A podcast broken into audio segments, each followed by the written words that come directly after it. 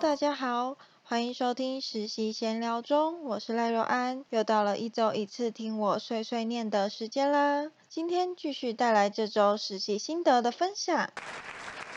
很快的，实习闲聊中这个节目就录到了第六期了呢。听完这次的 podcast，就剩下两次听我碎碎念的机会喽。以后别太想我哦，不会有人想你好吗？好了，废话不多说，一起来听听我这周都发生了什么事吧。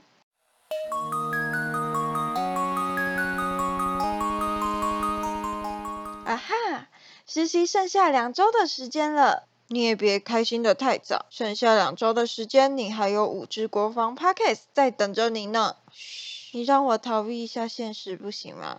唉，感觉我这周过得有点小厌世。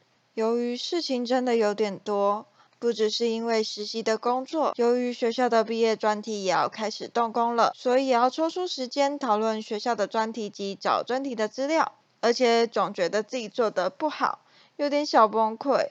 像是这周的报告，这周的报告是公司的海报设计。虽然说我是视觉传达设计系的，但是在班上我的排版算是比较弱的那个。总觉得花了很多时间与精力，却怎么也达不到想要的成果。我还是应该要多看别人的排版与设计才行。经过这次的海报设计，我就发现我的配色能力真的很弱。原来还不觉得，只是我总喜欢用一些相近的浅色系。但是经过这次教官的点评，我现在才察觉到，这样不能把重点凸显出来。当我想改颜色的时候，我就发现我根本不会配色，改得一塌糊涂。最后还是用回最原本的。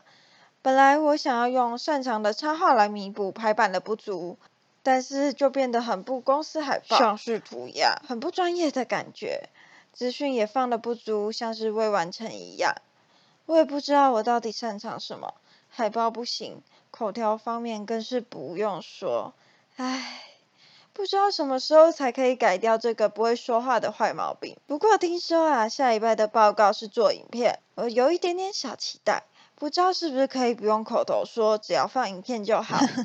你想的可真美。虽然说影片我也没把握做得多好，但是在实习的日子到现在，我最顺手的应该是开箱影片了吧。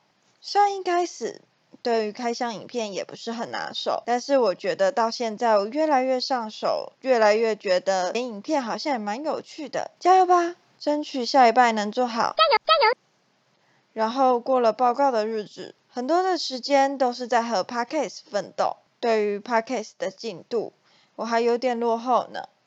总共有八支左右的国防 Podcast 采访要剪，我还没完成三支，完蛋了。那你还在这边混？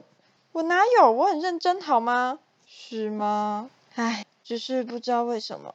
我总说对工作越来越顺手了，但是面对采访，不管是文稿还是 podcast 的剪辑，我的速度总是提不起来，好像还没有找到诀窍，而且总是喜欢纠结一些小细节，却没有剪得多顺畅。你也知道，而且我总是不会抓重点，总觉得医生说的每句话都很重要啊，不敢乱剪。没关系啦，你还有五支 podcast 可以练手呢。好，真谢谢你的安慰呢。好啦，本周的实习心得分享就先到这边吧。实习剩下两周的时间，继续加油，希望后面两周时间可以越来越顺利。